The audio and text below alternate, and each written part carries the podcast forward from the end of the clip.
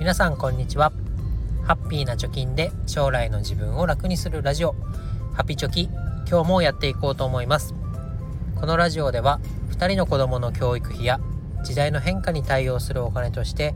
10年かけて貯金ゼロからブログと投資で1000万円を貯めるということを目標に発信をしております。現在地としては残り8年と6ヶ月で430万円を貯めるとことになっております。今日のテーマはふるさと納税について。え9月中にやっておくべき2つの理由というテーマで話していきたいなと思います。2つの理由というか、まあ、何が結論かというとふるさと納税の制度が10月に変わることになりましたよというところでそのポイント変更点含めて、まあ、9月中にやっといた方がいいよっていうことを話していきたいなと思います。まずですね主に2つのポイントで、えー、法制度が変わります。でこれが悪い方に変わるんじゃないかっていうふうに言われております。じゃあ2つ何かというと1つ目は返礼品が減る可能性があるよと返礼品の出品数が減る可能性があるよっていうのが1つもう1つは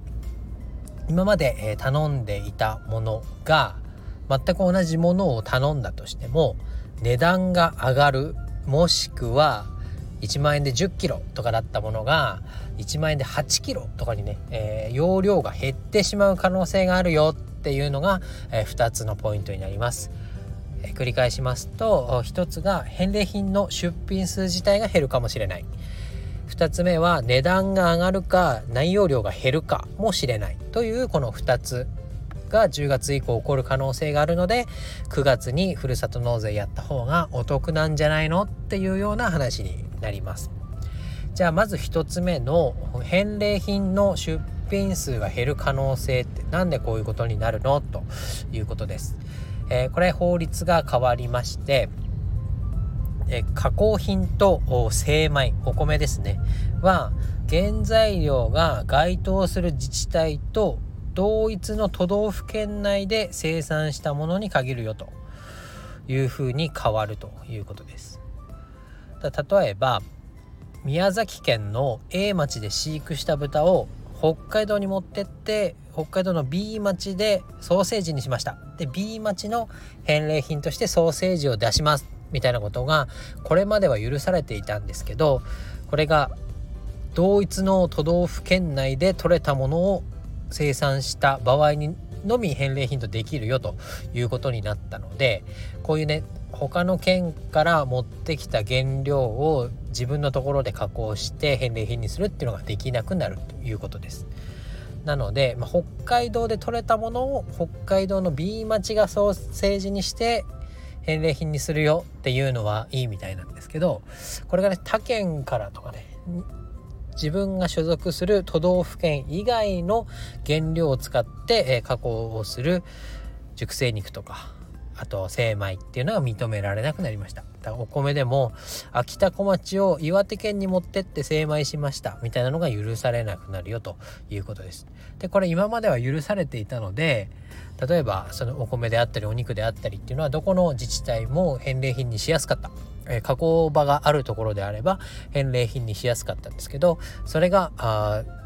生産された都道府県の中に限るよっていうことになるのでこれで縛りが1個増えるっていうことになるので返礼品の数っていうのが減っちゃうんじゃないかっていうのが今言われてます。では2つ目の同じものでも金額が上がるか内容が減るよ減る可能性があるよということについてです。えこれは、え経費に含まれる費用が増えるというふうになります。どういうことかというと今まで、えー、は寄付金の受領書とかねあなたがお米のふるさと納税を1万2000円この自治体にしてくれましたでありがとうございますみたいなあこういう受領書みたいなのが郵送で送られてきてたと思うんですけどその費用っていうのが含まれてなかったのかなこれまで経費の中に。なので、まあ、自治体が自前で自腹でその辺の、まあ、送料とか受領証の発行とかにかかるお金を負担していたと。それがふるさと納税の返礼品の金額の中に経費計上できるようになりましたでこの経費計上できるようになるとどれくらい費用がかかっていたかというと3.9%ほど、まあ、経費として挙げられるものが増えるんじゃないかなっていうふうに言われてます。じゃあ何なのというとえこれまではルール上経費は寄付金の5割以下にしなきゃいけない。例えば1万円の返礼品であれば経費は50%だから5000円までに抑えなきゃいけないよっていう風な制度で運用をされてました。この中にさらにさっきの3.9%受領証とかその他かかる費用を計上できるということになるということは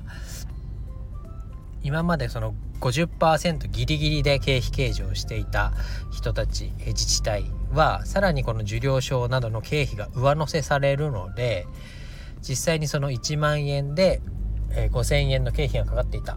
さらに500円の受領証の発行代がかかるってなった場合、まあ、4500円分の返礼品の中身しか用意することができないと。今までは返礼品に5000円書かれてたけど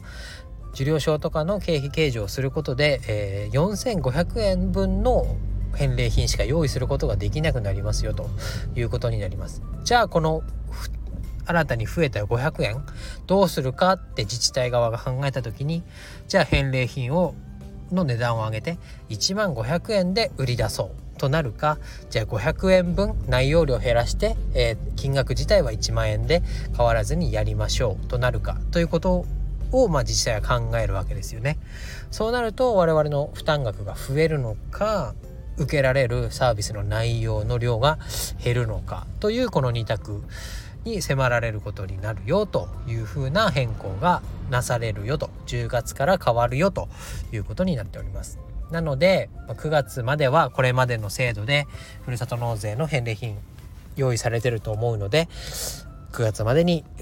どうせね、えー、税金で取られる分だったら何か返礼品に変えてふるさと納税しましょうというようなことが言われていますよということです。で私も今くらだ？4万円ぐらい？ふるさと納税をして北海道から、ね、お米を取り寄せてというか返礼品としてもらって、えー、お家で食べ比べみたいなのをして楽しんでいます。なので残りの分もね、まあ、年末ぐらいでいいかなと思ってたんですけどこの制度が変わるということで、まあ、9月中にね、え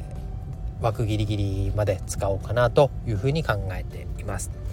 ただ問題なのは8月9月っていうのは夏休みとかね。お盆休みで帰省があるよとか。こう何かと出費が多い季節かなっていうふうに思います。なので今ここで使う1万円なり2万円を夏休みの お食事グレードアップに使いたいなっていう気持ちも多少あると思いますけれども、まあ、今年はねちょっとお得にふるさと納税の返礼品が、えー、もらえる最後になるかもしれないということでちょっとねその欲の部分をぐっとこらえてふるさと納税してみるのがいいんじゃないかなと思いましたので今日はお話をさせてもらいました、まあ、ふるさと納税は9月中にやった方がお得だよということで皆さんも参考にしてみてください。今日は以上になります。バイバイ。